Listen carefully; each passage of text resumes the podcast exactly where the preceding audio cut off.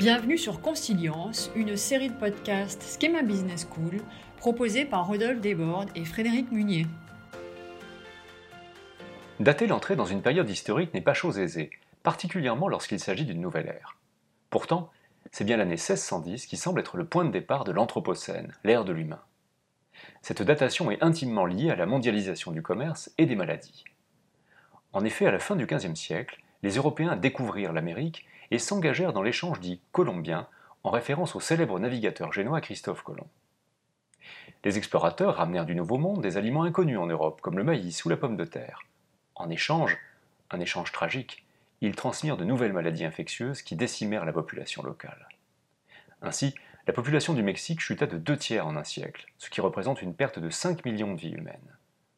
Ce choc démographique fut tellement fort avec 55 millions de morts estimés pour toute l'Amérique latine, qu'il peut expliquer la baisse notable des concentrations de carbone dans l'atmosphère, accompagnée d'une chute de la température mondiale au XVIIe siècle. Laissée à elle-même, en quelque sorte, la nature a reconquis l'espace, et la végétation a emprisonné plus de carbone. Ainsi, on le voit, bien avant la première révolution industrielle et l'exploitation des énergies fossiles, l'homme influençait déjà l'environnement. La pandémie actuelle, liée à la diffusion du Covid-19, nous permet à nouveau de constater notre impact sur l'environnement. Notre développement économique a conduit à l'émission de nombreux polluants dans l'atmosphère, dont le dioxyde d'azote et les particules fines.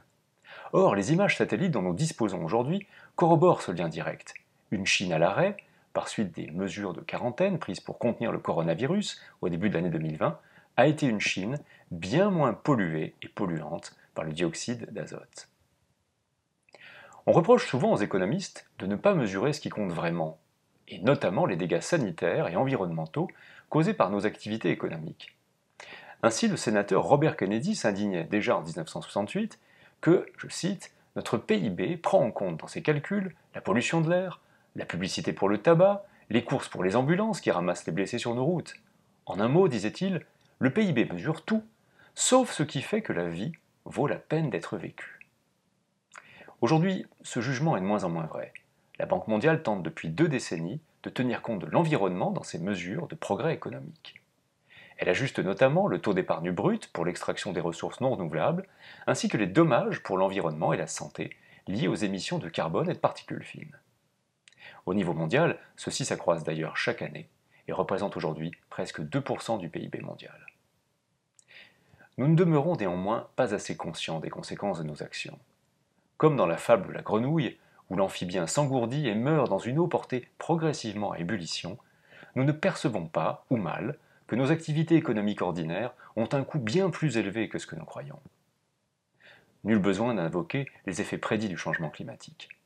Nous savons que la pollution de l'air tue. Il est vraisemblable d'ailleurs que la baisse momentanée de cette dernière en Chine, en début d'année, ait permis de sauver plus de 50 000 vies, un nombre plus élevé que le chiffre officiel de morts lié à la pandémie. Ironie du sort, la mortalité et la surmortalité du Covid-19 est plus aiguë dans les zones où l'air est plus pollué, un lien déjà avéré lors de l'épidémie de grippe espagnole il y a un siècle. D'une manière tragique, le Covid-19 nous rappelle que nous devons traiter plus attention aux coûts dissimulés de notre développement économique.